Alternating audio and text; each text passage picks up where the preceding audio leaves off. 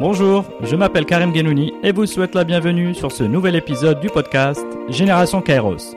L'objectif de ce podcast est de décortiquer et partager les histoires inspirantes des modèles de réussite au Maroc et dans le monde, dans tous les domaines. Le Kairos est un concept d'origine grecque qui signifie le moment propice, l'instant T où il faut saisir l'opportunité, avant et trop tôt et après trop tard. Mes invités sont des entrepreneurs ou des leaders dans leur domaine qui ont à force d'effort su reconnaître et saisir les opportunités au moment décisif.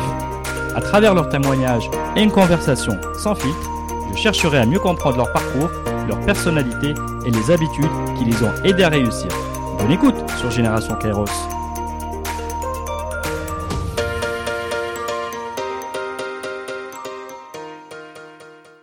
Hi Nordin.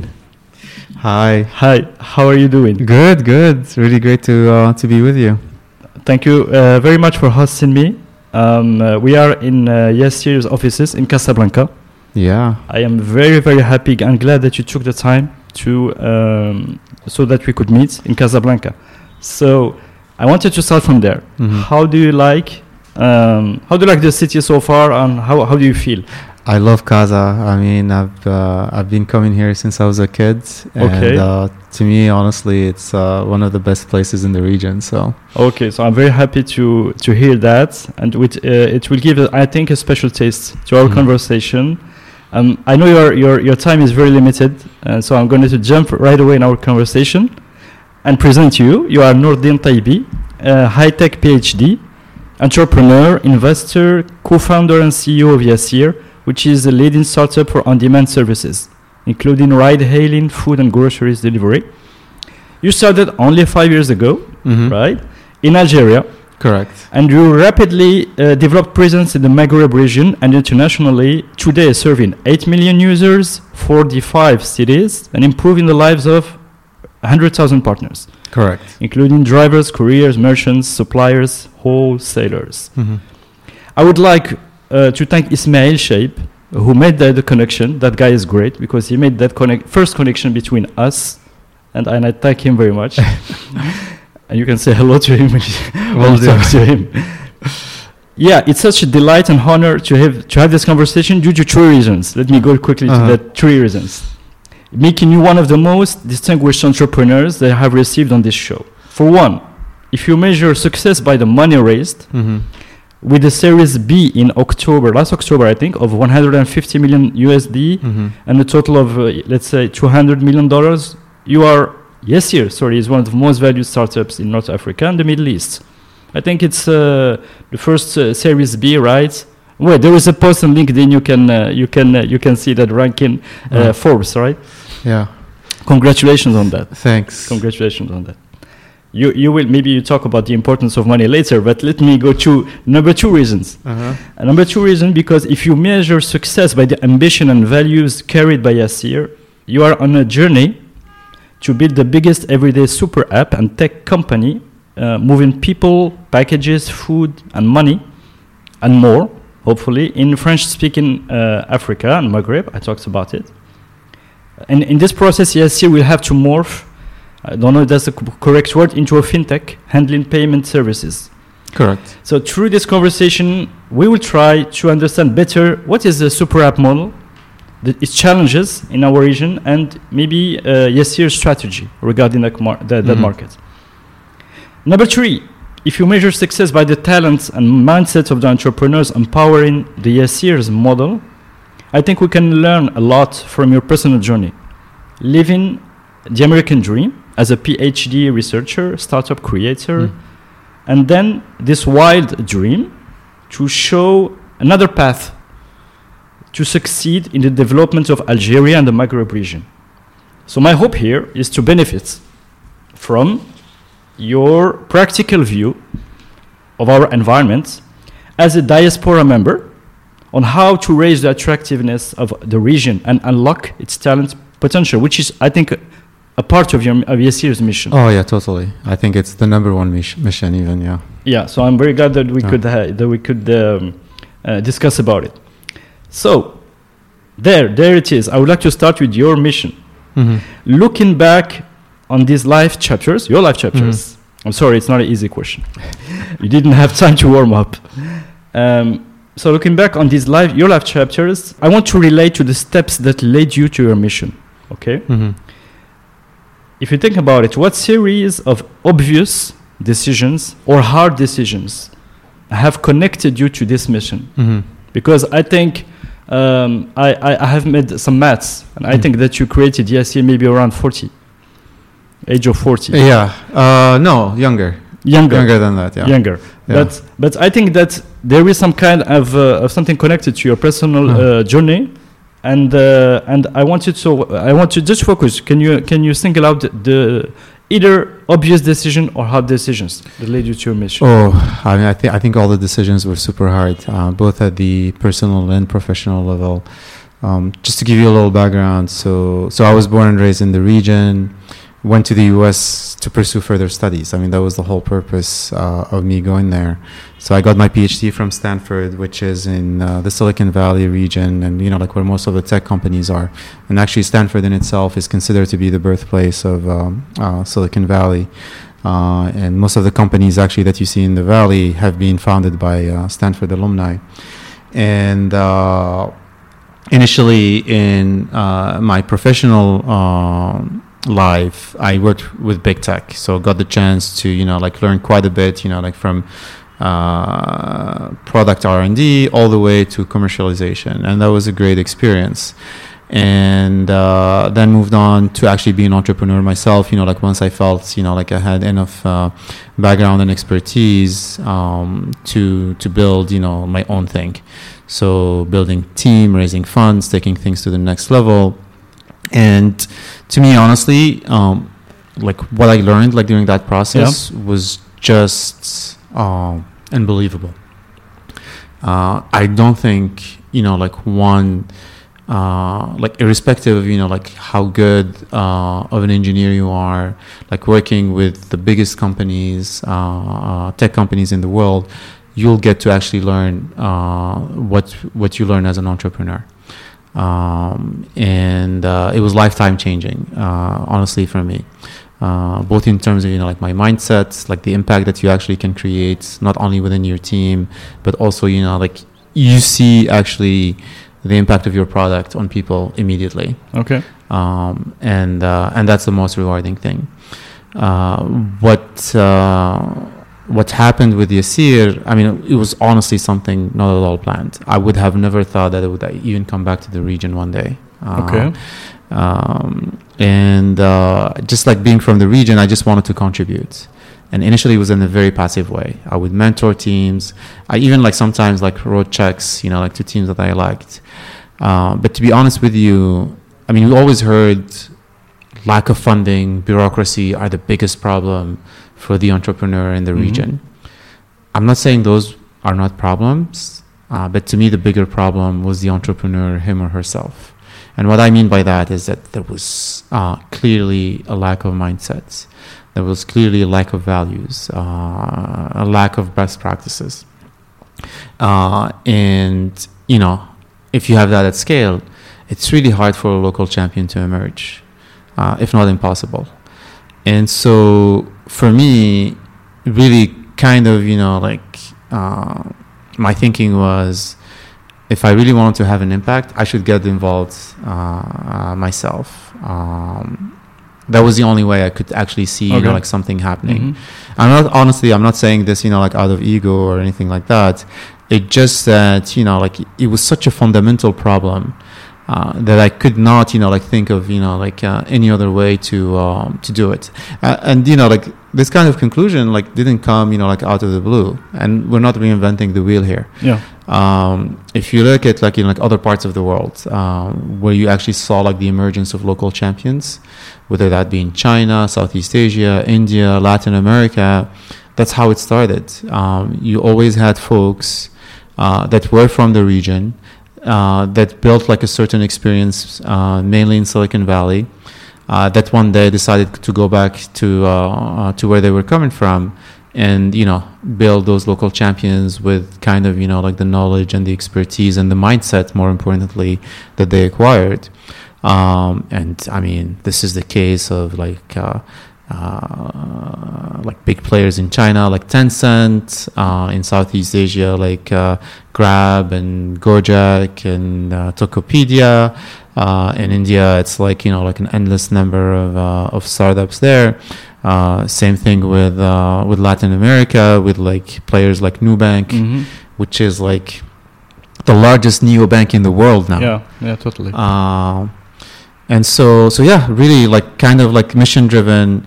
Let's try to create that success model that hopefully would be emulated by others. And to me, like the best way to learn is by doing.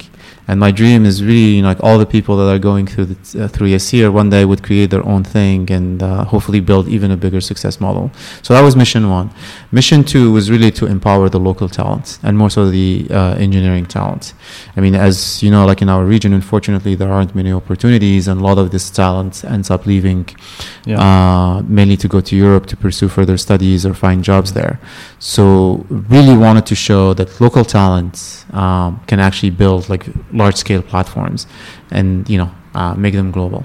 okay. Um, I'm I'm proud to, for instance, say today that we're the largest employer of software developers in the whole Maghreb region. Okay. Uh, but at the same time, you know, like our team is not that big. I mean, our engineering team is not that big. Uh, we're about uh, maybe like like 400 people. Mhm. That's nothing, right? So it just tells you, you know, like how underdeveloped still the region is. Mm. Uh, Yeah, but really, they, they, they, they high value engineers working on. oh yeah, yeah, yeah, uh, totally, uh, totally. I mean, look, the talent is here. Uh, the potential is here. It just, you know, uh, creating an environment for that talent to thrive. Yeah, So, yeah. yeah. Yeah, uh, thank you, thank you for Mm. for uh, stating again your uh, your your mission and uh, also um, connecting it with your career path. I wanted to uh, to ve- very quickly uh, go back to Algeria Mhm. before the age of 21, I think. Mhm. The, the age you uh, you left the country for the US, I think. Mhm. Um, and I, wanted uh, just to, if you can take us uh, or talk to us, sorry, about your background Mhm. there, Mhm. um, family background, and um, maybe talk a little bit on what has shaped you um, in that in that period, because it's a really important period as a man and and a future ambitious entrepreneur. Because you, you insisted, I heard you, Mhm. I heard you that uh, the the um, the US was life changing. However, I want to Uh-huh. just get a little bit earlier. Well, uh, I, th- I I- I think you know like all your uh, experiences and upbringing upbringing uh, do have an impact. Um, I although I'm an engineer, I uh, I really like social sciences, and um, um, like in and I like to actually mix between you know like some of my engineering background and social sciences, and if you look at um, the um, so I'll I'll I'll talk about a few things and then I'll Yeah, connect please, the dots please. between them and I'll and I'll you know stick in you know kind of you know like my childhood uh, in there as well. Uh, to me, um, you know, like uh, for an ecosystem to work, uh, you have to have uh, like a very strong uh, value system. Mm-hmm. And when we think usually about values, we always think about moral values. I mean, moral value, values are uh, super important. I'm not saying otherwise. Uh, but you can also create environments where, like, ambition, uh, creativity, boldness, um, uh, self confidence could be um, values that, that you grow up with. And the very meaning of actually culture is like a value system Mm. uh, in a society. Um, I mean, like from an anthropological point of view, uh, culture is simply defined as uh, um, uh, an ensemble of values Yeah, that the person values. finds Mm. like since birth, Mm. and uh, and actually like uh, that the person will use as a primary capital in a very unconscious way, and that would actually decide kind of you know like the impact that person will have uh, in his or her society. Yeah. So without you realizing, um, like you're gonna, um, like what what is going to define your impact is like the values that you had.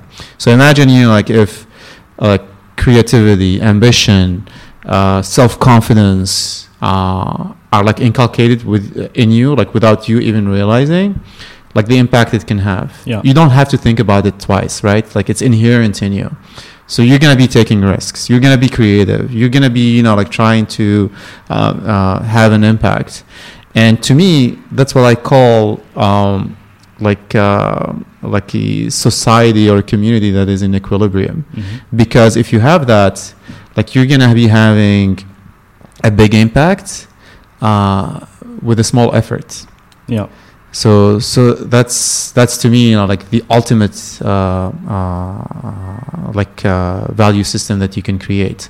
And interestingly enough, like in uh, in physics, which is you know like the basis of you know like any engineering uh, uh, curriculum, there is this um, uh, principle which is called like the principle of equilibrium, which is honestly like just like a rearrangement of uh, the second law of thermodynamics, and it states that an entity is in equilibrium only if it reaches a minimum state of energy. Uh, and I truly believe that this principle actually uh, applies to societies, to companies, to uh, to nations. So, uh, a nation or a society or a company uh, that is in equilibrium is where, with a minimum effort, you can create a big impact. Okay. Um, so now, like, I'm connecting this to uh, first my background, like uh, as a child, and then going to the U.S. And so, as a child, what uh, and again, you know, like as a child, like you don't realize what's what's actually you know like going around you. Uh, but um, like the first contact, like towards you know like building that value system, is really your parents. Mm-hmm.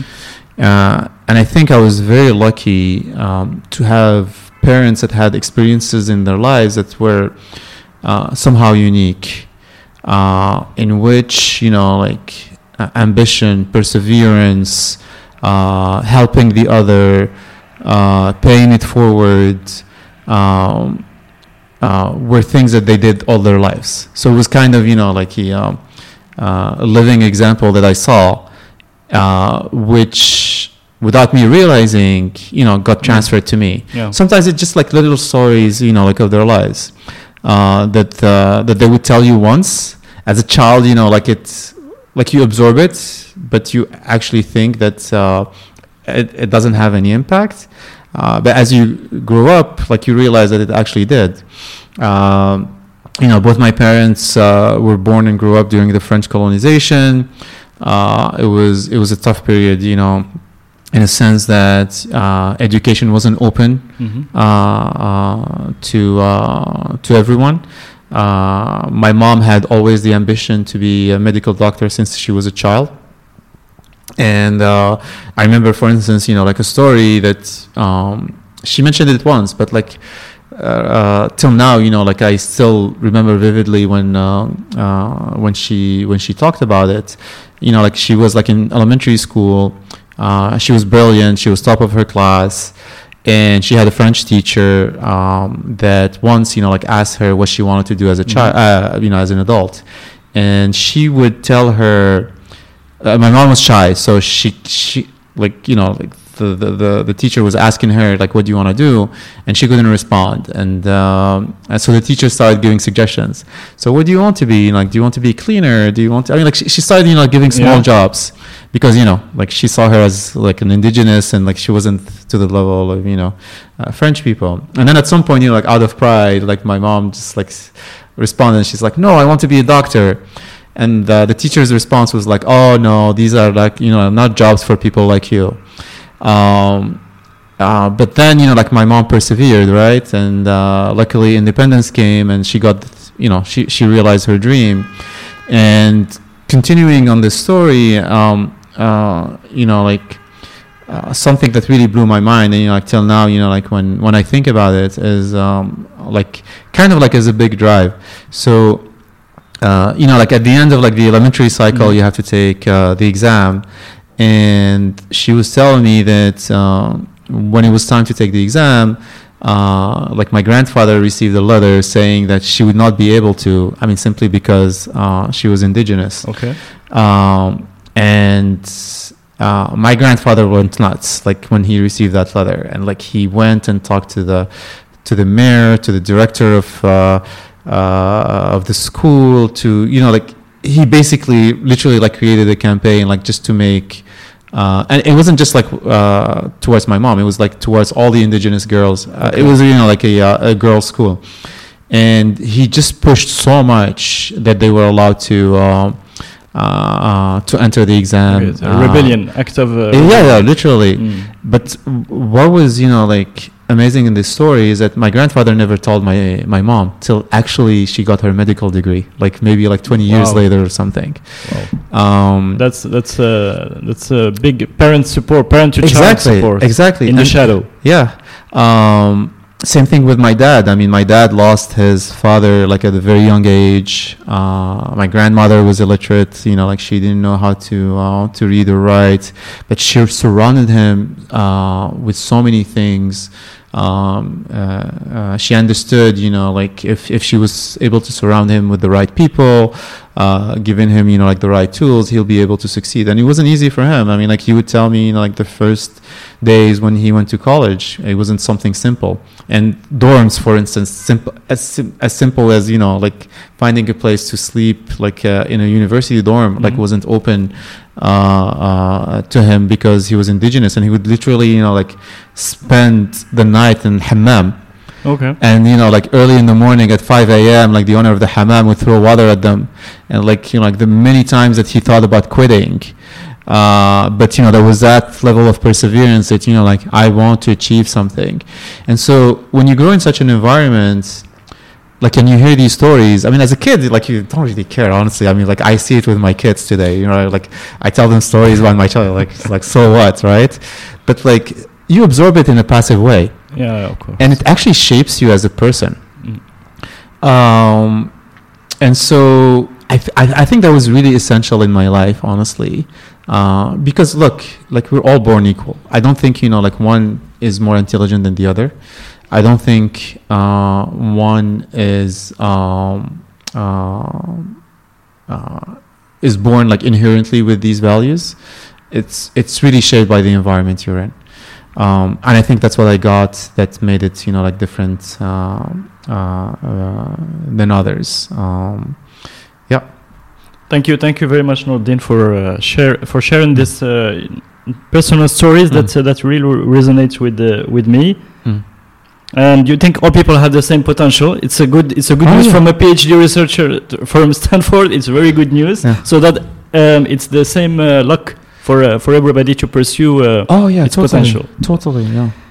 Wonderful. Yeah. Um, let's move forward um, to um, to your studies. Mhm. Uh, you graduated from uh, Stanford University, so you left Algeria to, Mhm, to the mhm. US.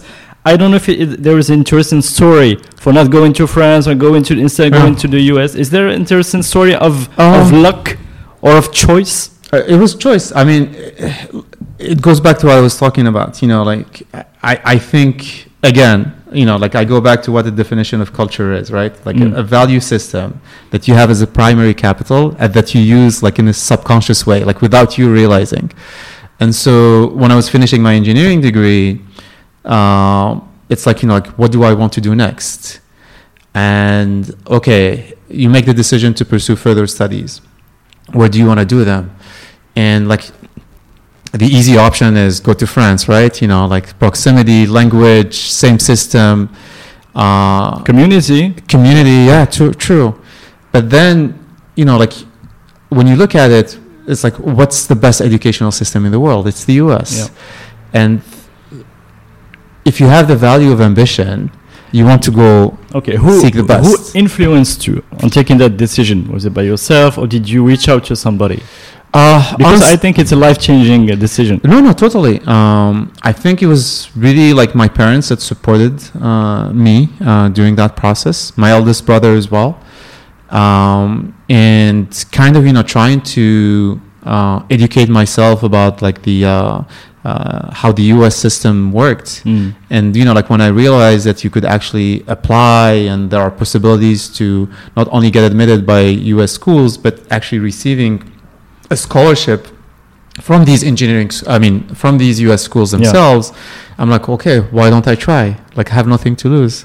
Okay, so, So- it's a very bold decision, Mhm. and um congratulations to you for for, for taking it. uh. And so I, I'm gonna move Uh. forward. Um, so with Stanford University, um, and then uh, your PhD there, Mhm. right? Um, and then you joined the Intel, Correct. uh, working for this semiconductor manufacturing giant. Um, you t- I think I think we're gonna skip this part because you already uh, you already um, said that it was life changing. Oh.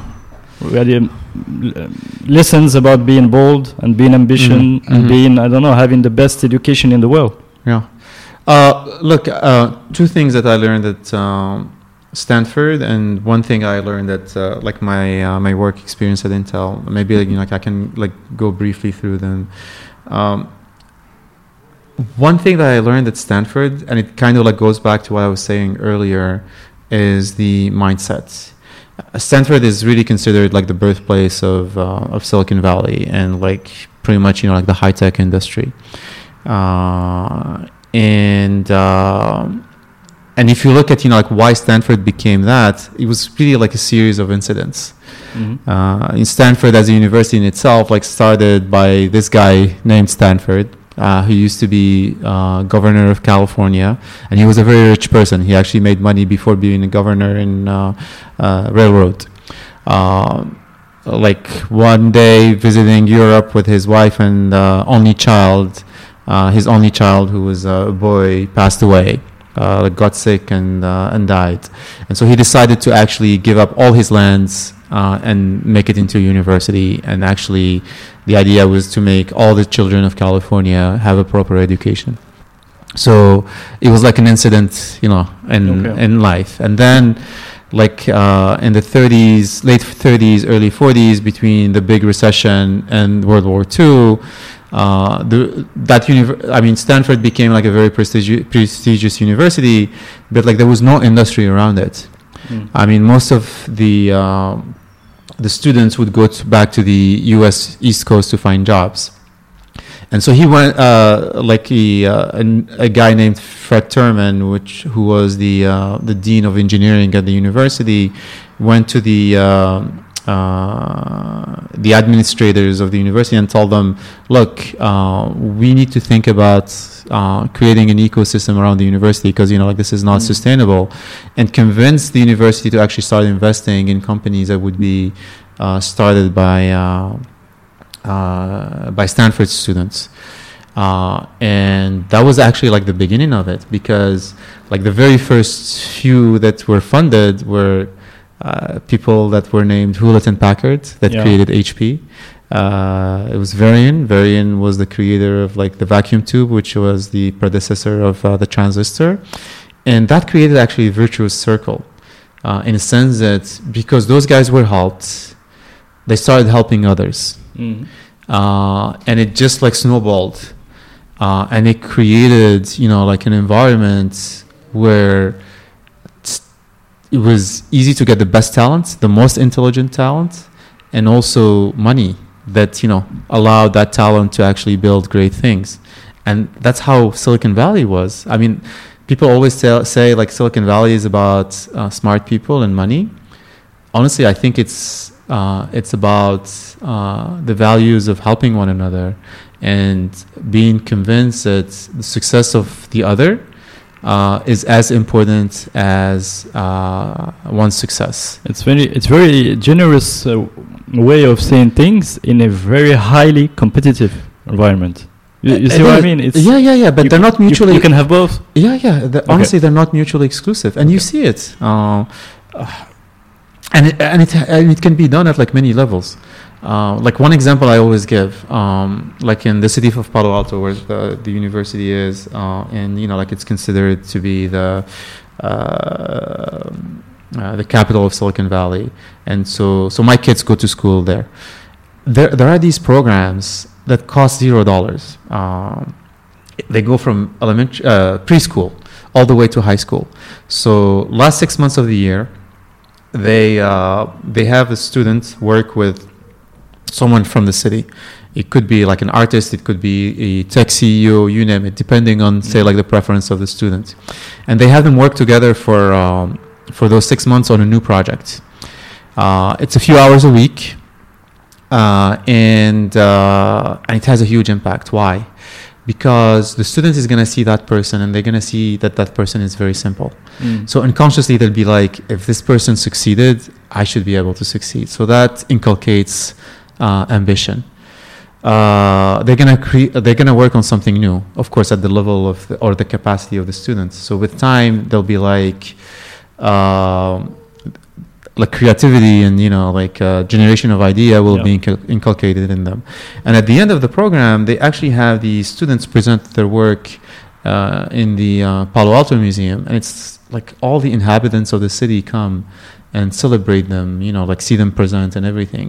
So it builds not only confidence in these uh, kids, but it also completes the virtuous circle because the whole community is there to support them. And that's like zero dollar. Wow. So imagine that students, you know, like when, when they actually finish their uh, university degree, like the impact that they can have. Yeah. Um, and that's actually, you know, like Stanford was able to do it even within the university, like that mentality of, you know, like I want to conquer the world. Um, a Stanford person will tell you, uh, irrespective of what they want to do. I mean, they want to, they could be entrepreneurs, they could be, I don't know, like researchers. Um, the mindset is like, I'm going to be uh, pursuing something that will make you forget everything else. It doesn't mean that they're going to succeed, but having that mindset is, I think, super duper important. So- Wow, you, I, I could feel the vibration for a minute. Um, uh, it's now it's very interesting uh, to, uh, to to take these ideas and to try to implement in our environment. Maybe Mhm. it, uh, it's it may give us Mhm. more ideas about Mhm. how to improve things Mhm. at, at our um, Yeah. at our level. And to me, honestly, that this is key. This to me, this is the basic. Solve this, and then everything else will come. Money will come.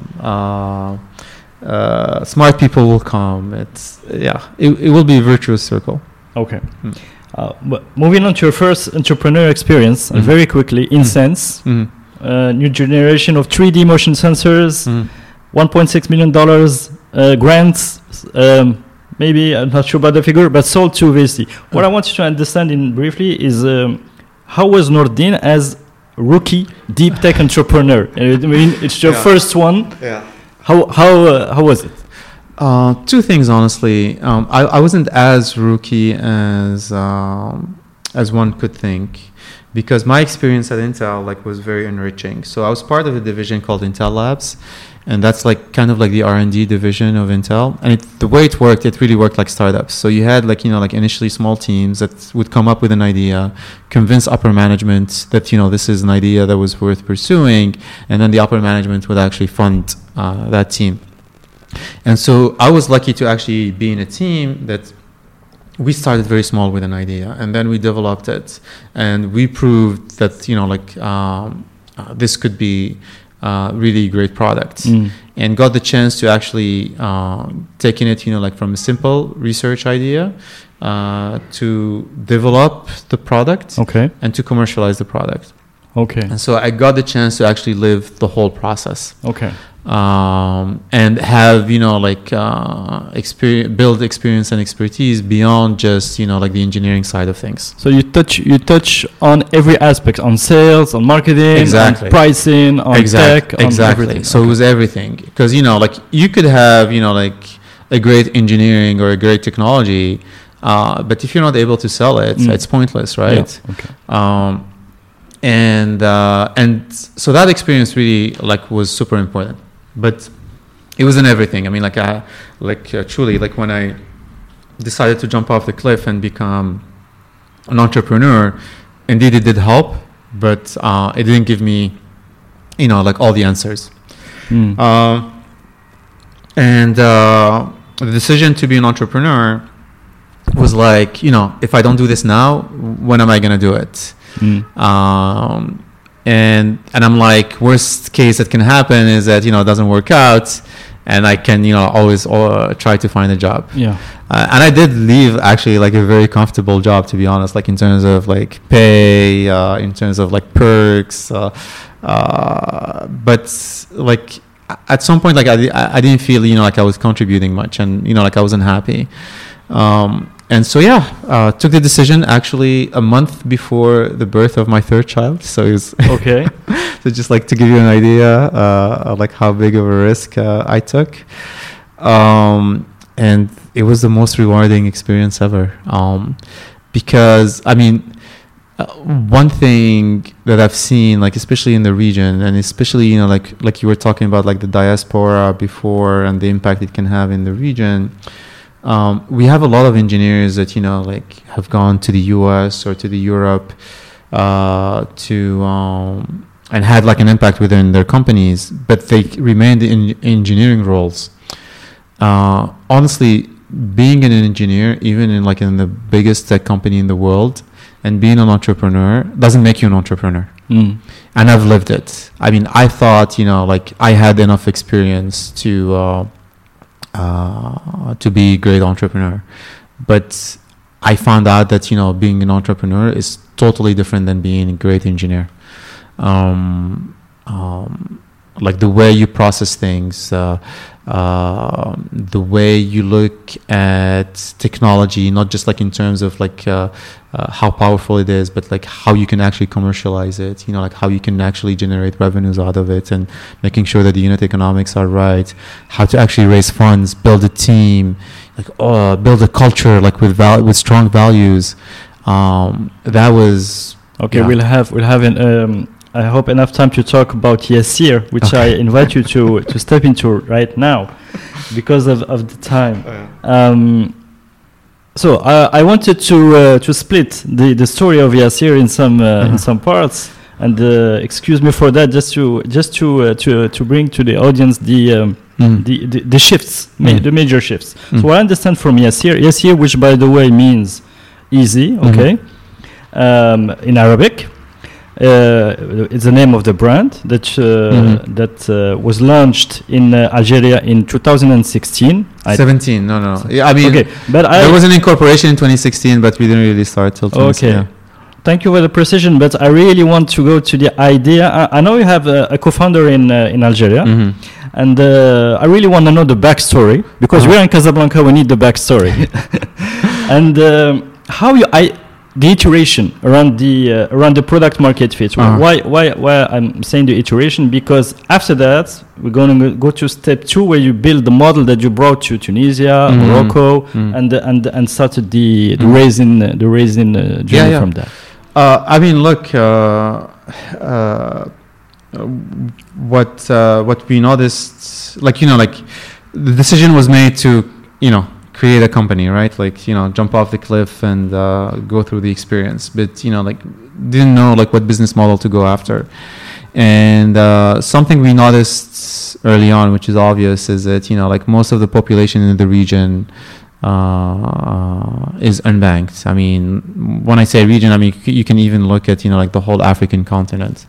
I mean today, like Africa is uh, has a GDP of over three trillion dollars. Seventy-two percent of it is in the informal market in cash transaction, uh, and even if you look at like consumer expenditure, two trillion dollars expected to actually double up in a few years uh, and most of it is in cash transaction in small shops in the informal markets. And if you look at why this is, it's not because of a lack of a banking system. Banking system is here. It's just that people don't trust it, and one has to say it. Uh, you know, the number one reason is actually uh, all these like merchants want to evade paying taxes. So, Mm. uh, so cash remains king.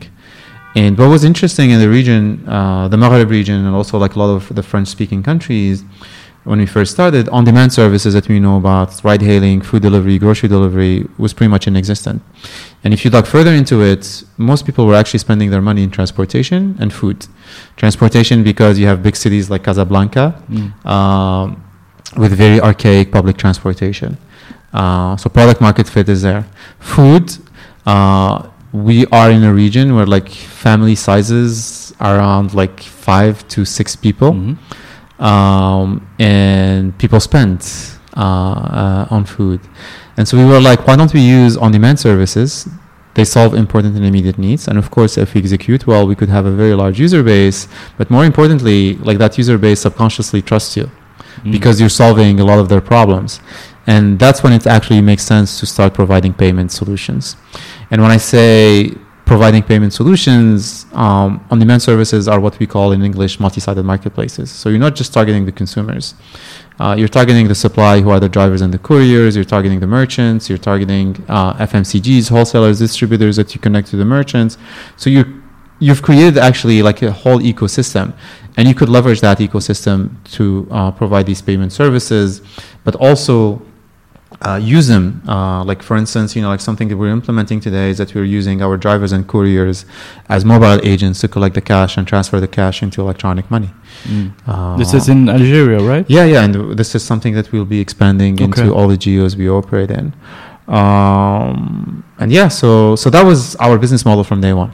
From day one. Yeah. Okay. And then the question was where like, where are you in day one? Are you in, uh, in the US in your uh, I don't know, yeah, I mean, all over, all a coffee, over. in a coffee shop, or are you in? no, uh, no, no. I mean, I, I started coming to the region, uh, you know, like uh, trying to identify the first elements that uh, that I could hire. You mentioned, you know, like Mahdi earlier. Like Mahdi is like an all-time friend. We went to school together, so I started talking to him. He's like, you know, let's do this. Uh, yeah, so so kind of, you know, starting to put like the the initial pieces of the puzzle together Mhm. and uh, and uh, trying to make things happen. Okay, so you have the you have some money maybe uh, from the uh, InSense, right? That you Yeah, have yeah, so- sold. You have some initially some money uh, Yeah, so invested. capital to start. Yeah, exactly. Um, and uh, and yeah, so it started as um, as an idea, but what was more important is you know to know how to build a strategy around it and start executing Okay. while you know keeping the mission. So empowering local talent and uh, uh, and trying to have that impact that we were talking about earlier. Okay, so this brings us to, to step number 2 So Mhm. it, mean, it means the model is working in Algeria, Mhm. in the home base, and then you, um, uh, I think you came in Morocco in uh, 2019, Yeah, end of 2019. Yeah. And uh, of course there. I want you just to talk about some challenges Mhm. and how you you handle uh, you handle them because they are, uh, I think, uh, many people are surprised Mhm. in a positive way by your uh, by your journey because there are many challenges in our region. Yeah. Regular regulatory, uh, of course, the technology is uh, has to be stabilized and uh, Mhm. and uh, uh, as you said, you have to bring that marketplace. So you have to basically bring in drivers, uh, merchants, uh, and so on. Can you talk us just about challenges uh, that you that you had problems that you had to solve in our Oh. region? Uh, a lot. Um, look, I think I, I, I think the importance in any business is to have you know product market fit, and to have product market fit is that you need to solve for a solution uh, for a problem where there is a necessity. Um, when you have a necessity, you know, like even if your product is not great, like you'll have adoption. Okay. Um, and I think you know, like what really helped us was that you know, like we always tackled problems where there was a necessity, um, and um, and that allowed us to you know like grow very quickly, like show that product market fit, uh, get the numbers with which you know like we would go and say like raise money with and then come back and improve things like very quickly. I mean so the challenge is you know like how can you actually do both simultaneously? And uh, and build a team that is you know like really ambitious and has the attention to details that can allow you to do it. And you can imagine even like you were talking you know like about our region and you know like how hard to do things mentality uh, of people that you work with and your customers add to it you know like uh, regulatory hurdles. And so to be honest like we were risk takers. So we are like okay let's push the limits even if the regulatory framework is not there prove that we're actually adding value and then go to the regulators and talk to them. It's like look we're bringing in values we're creating this many direct jobs indirect jobs we're a local champion we're creating this value of you know like empowering the engineering talent in the region um, uh, and of course you know like through our platform you know like uh, uh, taxes are being paid uh, help us close the gap Okay. uh, it's not easy i'm not saying you know like it's simple but honestly as you do keep showing progress uh, people start listening to you and they want to help you genuinely um, and yeah so it's i think it's a combination of um, like really understanding what who the stakeholders are and sometimes the stakeholders are not have nothing to do with the business um, and yeah just just trying to execute and persevere Okay. Let's talk uh, just two minutes about Morocco. Yes, Mhm. here in Morocco. mm-hmm. My guess, Mm-hmm. and you correct me if I'm wrong. My guess is that uh, Yassir is a, a challenger, Mm-hmm. strong one, Mm-hmm. But still a challenger. Can you just give us some insights about what is Yeah, your sure. uh, Yeah. what is your um, next move for for uh, for Morocco? Yeah, sure. Um, so so we do believe that you know like uh, Morocco uh, is uh, is a big market, so it's super duper important for us. You know, like from a strategy and execution point of view. Uh, I think what differentiates us from incumbents, because like when we actually launched, you know, like there were incumbents already present, whether that be in the uh, ride-hailing or the uh, the delivery businesses.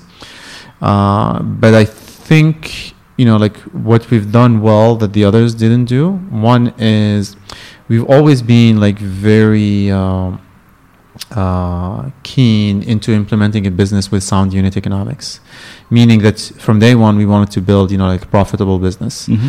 So we weren't like any uh, in that framework of um, like burning cash Okay. to to get to growth. And the way we did that is, you know, like being very strategic, uh, making sure that you know, like we work with partners that allow us, you know, like to uh, to get to that profitability. So growth was slower, totally, but especially you know, like in the presence of competition. Uh, but like at some point, like you reach an inflection point uh, uh, where you find yourself actually like the strongest.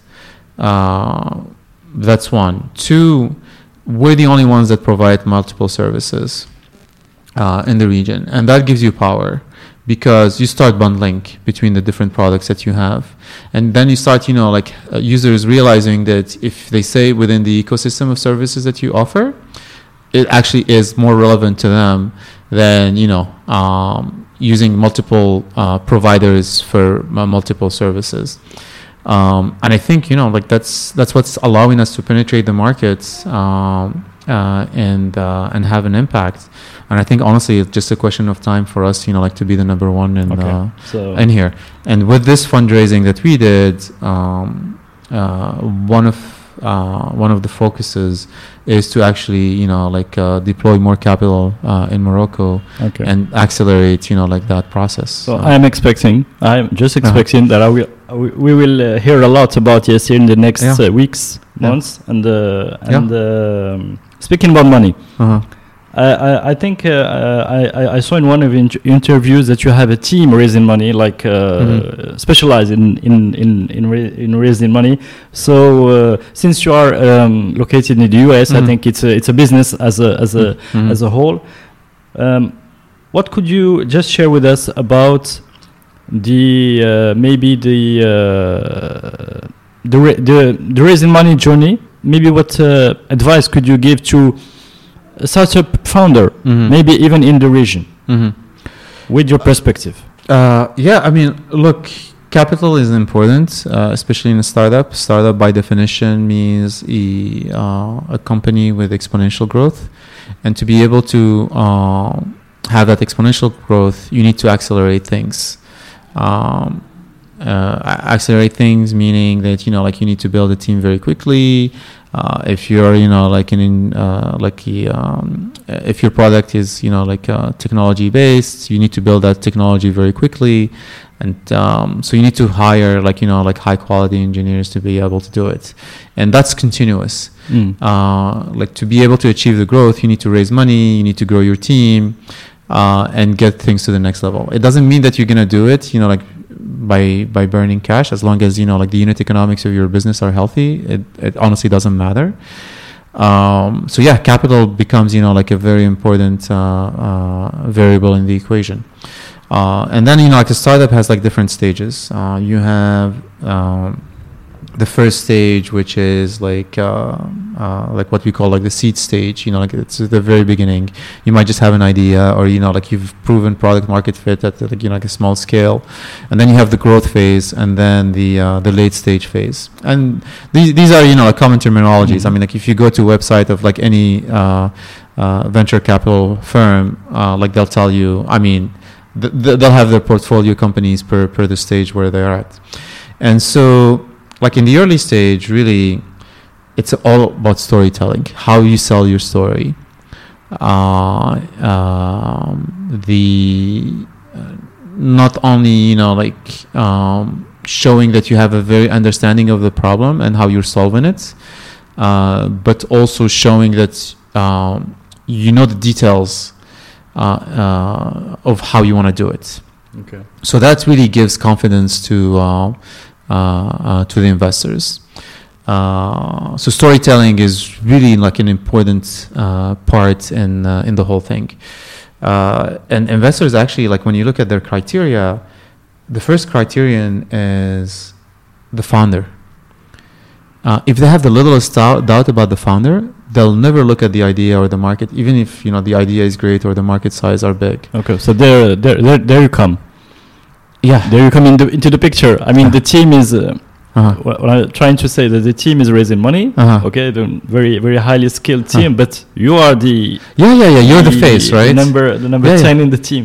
Yeah, yeah, yeah. Yeah. So, so you're the face. Mhm. Um, and uh, and yes, a- and you know, like w- why investors look at founders? It's not you know, kind of like a feeling thing. Data shows that you know, Okay. Founder-driven companies are usually uh, the most uh, the most successful ones. Okay.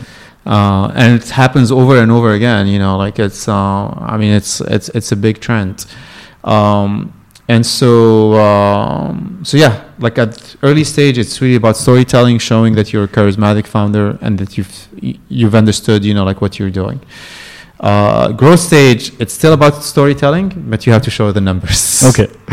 Uh, and then late stage, really, I mean, like it's it gets to a point where um, you know uh, you're building a big organization and everything is there, and yeah. Okay. So we're gonna talk a few minutes about this stage, Uh-huh. the last stage. Uh, You talked uh, to us about the super app model mhm. um, and the challenges, the competition. Okay, let's talk about the management. Uh, Mhm. um, I understand that there are already maybe 20 offices, one Well- 1,000 employees. Yeah, and the different. Uh, So it's uh, more than that. Uh, I mean, in terms of employees, I think we're more than that. Yeah. okay. So it's it's a big company. Yeah, yeah. Um, so and uh, with a tech hub uh, in Algeria and Germany, um, Yeah. and and the presence in the countries for the diaspora in France and Canada for maybe for the Mhm. future transfers and the operations locally in Morocco, Senegal, and so on. Mm. So you are a global company. Uh-huh. How how do you handle that in this highly growth um, Yeah, uh, very good question. and the culture? How Yeah. do you Yeah, yeah, true. save true. save that Yeah, uh, yeah. culture and values? Actually, uh, so so so just to uh, to give you a glimpse on our engineering team, uh, we actually hire engineering talent in every country we operate in because we want to empower the local talent. So we have engineering uh, members in in Morocco, Algeria, Tunisia, um, uh, Senegal, you name it. So so it's something super important. And uh, the reason we actually created like a hub in uh, in Europe, in Paris and Berlin, was to also attract the engineering talent that is originally from the region that went to Europe uh, because primarily they didn't find you know like uh, opportunities in Mhm. the region, but then you know like went on and worked you know like for uh, big uh, uh, tech uh, companies. Uh, and have that experience and expertise, they identify themselves with a mission, and can ha- bring in that added value that we have. So, so that's something you know like uh, important to us. So, go, g- and I'll tie that to what you were saying. You know, like when you get to a certain growth level, uh, you need to tap into people that have already done it before. It becomes like an existential, actually, Okay. uh, uh, problem. You cannot be a continuous learner. Exactly. Okay. You cannot. Mm. If you really want to build like a uh, successful organization, Very quickly. you have to do it Okay. because you know like as you grow very quickly and uh, like it, it goes back to the question you asked you're uh, collecting debt at so many levels because you know it's it's not normal right i mean like Mhm. imagine you know like a, uh, a kid growing from uh, uh, you know being a toddler to an adult in a year Yeah, yeah. so so you can imagine you know like the, it's a the trauma. yeah it's exactly trauma right like the bones like will be stretched it's like yeah. so so so yeah it's really the case for you know like a, a startup like you're collecting that debt and that debt could be so heavy that you know like in no time it can actually make things collapse Yeah. Um, and so being conscious of that you need to have people that you know like have already done it before that can you know like identify where these debts are and um, uh, compensating for them Okay. uh, and usually the way you compensate for them is um, getting the right people that have already done it before and solve for those. Uh, and that's the biggest challenge. So that means that you need to build like a strong C-suite. Uh, you need to have um, identified, you know, like all these issues uh, that I'm telling you. It doesn't mean that you have to correct fully for them, but at least you know, like minimize them to keep you know, like growing. Um, and yeah, so it's it's it's honestly a big challenge. Um, growth stage is a lot more difficult than um, than the you know the early stages of product market fit. Okay. Yeah. I wanted to have uh, to ask a question about, in, about the, the fintech model. Mm-hmm. Can you just walk us about what is the Mm-hmm. Just to, to understand the, the, the strategy difference between Uh-huh. and the francophone Africa uh-huh. uh, with the mobile with the mobile money wallets Mhm. and the Maghreb region maybe uh, not not very keen on uh, mobile money. Mhm. How how uh, did you analyze uh, things and what are Yeah. your, Yeah, yeah. your idea? Honestly, I think um, I think uh, you know, like in terms of like adoption, uh, it's just a question of you know um, uh, execution. I don't think you know like there has been an entity yet in our region that uh, that knew how to do it. Mm. Um, uh, I think you know like if you have like the right strategy and execution behind it. Uh, on the contrary, I think our region is actually a lot more interesting than a lot of the sub-Saharan countries like Kenya and others and even like in terms of purchase power, it's far far much higher. Um, I think you know like what mobile money uh, in sub-Saharan Africa failed to do is that um, it doesn't go beyond uh, you know like peer-to-peer and merchant payments. Mm. It kind of you know like stuck there because if you have like a pure fintech play. Um, there's so much you can actually offer to the uh, to the customer. yeah. Um, what we noticed in our case was that you could do a lot more, like in terms of creating virality and adoption, when you have, um, you know, like embedded finance or you know, like Mhm. embedded like fintech solution, because uh, not only are you creating that ecosystem that I was telling you about, Mhm. you know, customers, uh, drivers, couriers, merchants, FMCGs, wholesalers, distributors, and so you can start, you know, like offering like a large panoply of payment services to you know, like all the sides of the marketplace, but you're also leveraging them because they're making money uh, with you. Yeah. Uh, same thing with the consumer, you know, like to, for them to actually adopt your solution. I'm just shooting here, you know, like, uh, like I want to ad- uh, to make you adopt, you know, like my wallet solution. So you you're about to order something through my platform, and then you got to pop up as like if you use your wallet, you you know, you top up your wallet, you're gonna get uh, like a, a discount. Mm. So, like that will ins- uh, incite you to actually use it, and then you start using it twice, three times, four times, and then like it just becomes you know like part of uh, part of the adoption. Whereas you know if I'm coming with you directly and I'm gonna tell you, oh, I have a mobile money wallet, start using it, you're like, what's the incentive Yeah. for me? What's I don't even trust you, right? Mm. So Okay. Um, last closing questions, very quickly. I, I want you to help me understand one thing, which is ambition, mm-hmm. because it's very important, and Mhm. uh, why? Because we we've seen growth in the five years, uh so ambition is key. Yeah. Help me understand ambition. Is it how you see yourself? Um, how do you nurture it, especially when you when you are in our environment? Do you have uh, any insights to share with us?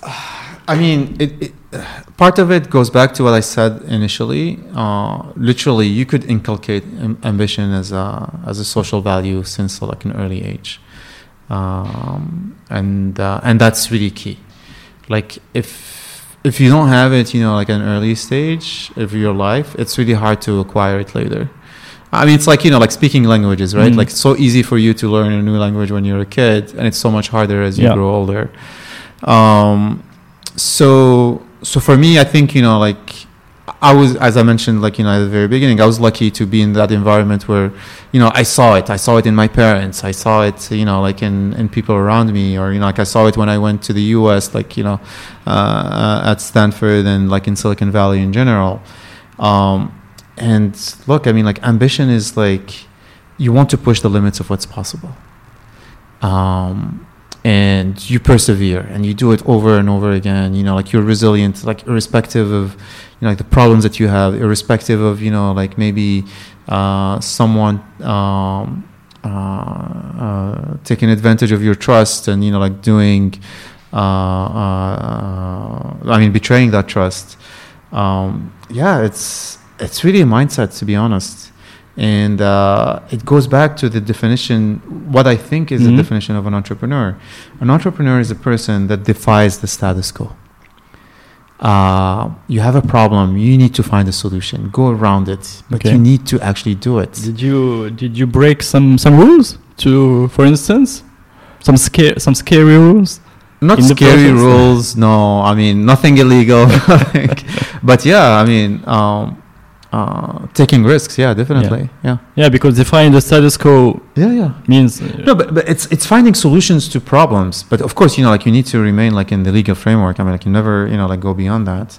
Uh, but then, you know, like what what are the loopholes? You know, like from a legal perspective, uh, how can I do things indirectly and still, you know, like uh, have them work? Um, yeah. So th- these kind of things, you know, like you always need to think outside the box. okay. Thank you very much, Noureddine, for sharing all this wisdom Yeah. And taking the time. I want to finish with your uh, resources, please. Um, if you have some resources, books or whatever on uh, on Uh huh. mindset, cu- startup culture, Yeah. please. Um, I personally um, liked uh, two books. One was uh, by uh, one of the uh, most iconic uh, uh, Silicon Valley executive, who was Andy Grove. Andy Grove was the third CEO of Intel, and is considered till today like one of the um, um, you know like uh, most impactful um, uh, executive in Silicon Valley. Like you know, like his methods, his you know charisma, like the risk taking that uh, that he had uh, in the region, and so he wrote like this amazing book called like Only the Paranoid Survive. Mhm. Uh, it's still you know like in uh, like a, a reference book, uh, honestly, like in uh, uh, in entrepreneurship and management, uh, Okay. like in Silicon Valley and uh, other parts of the world. So an entrepreneur is a paranoid. Oh, you to- yeah, only the- defying the status quo. if Oh. I may add to the Yeah, yeah, yeah. to your Like you have- definition. Yeah, you have to be paranoid, honestly. Um, uh, and then there's a second book which really like goes into the details of like the life of an entrepreneur, like Mhm. the hard decisions that need to be made. Uh, and actually, the book is called like the hard things about hard things. Okay. Um, and it was written by Ben Horowitz. Ben Horowitz was like a very early employee of Netscape, if you guys like remember, like the first internet Yeah. browser, and then went on to actually create a, uh, or found like the first cloud company with his partner, who was uh, uh, uh, um, Andreessen and uh, Marc Andreessen and uh, and that company. So Netscape was acquired by AOL, and then um, was acquired by HP, and then these two decided to actually create like a VC firm, like you know, like uh, an investment firm, which is now like one of the biggest in uh, in Silicon Valley. And uh, what he does in his book, because you know, like we, we always romanticize Mhm. like the life of an entrepreneur, but you cannot imagine the hardship, the the hard decisions to make. And that book kind of goes into those details, Okay. like like real cases, uh, and make them, you know, uh, uh, uh, you know, kind of like give concrete uh, solutions to those problems. So, Okay. so those were are really like the two that I strongly recommend. So Thank you very much, Noureddine. We didn't have much time to go through other um, other um, maybe ideas, but I'm thank you very much for your time. that was really I pleasure. hope I hope one day I will be able to read your book about your story. uh, sincerely, because because I am very uh, sensitive to your your storytelling, your story, Uh-huh.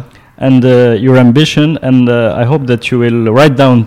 Uh, Well, I, I don't know if it's that. worth it to be honest. Maybe you didn't have that idea in mind, but uh, Uh-huh, let me yeah. uh, let me push it forward a little Okay. bit Sounds this good. morning. Thank you very much, Noureddine. All the best for uh, Yassir and the taking the teams and the teams at the international level. Uh, of course, uh, let's hope for a Series C, right? That's the uh, that's uh, how uh, how Yeah. thing goes Yeah, yeah. in in uh, in uh, in Yeah. your world. And yeah, as I mentioned earlier, like you know, fundraising becomes a um, a full time job. So Okay. yeah, like you know, we closed Series B. We're already working on Series C. So Okay. Thank you. Thank you very much. All Have a good day. You too. Thank, you. Bye bye.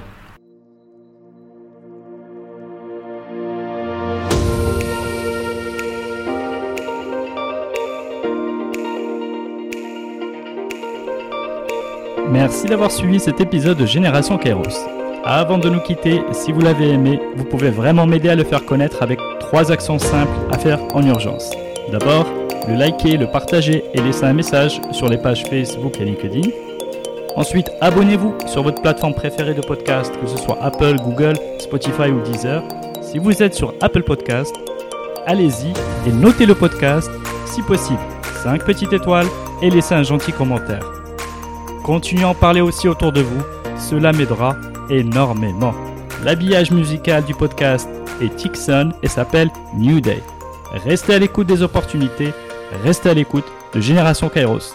Ciao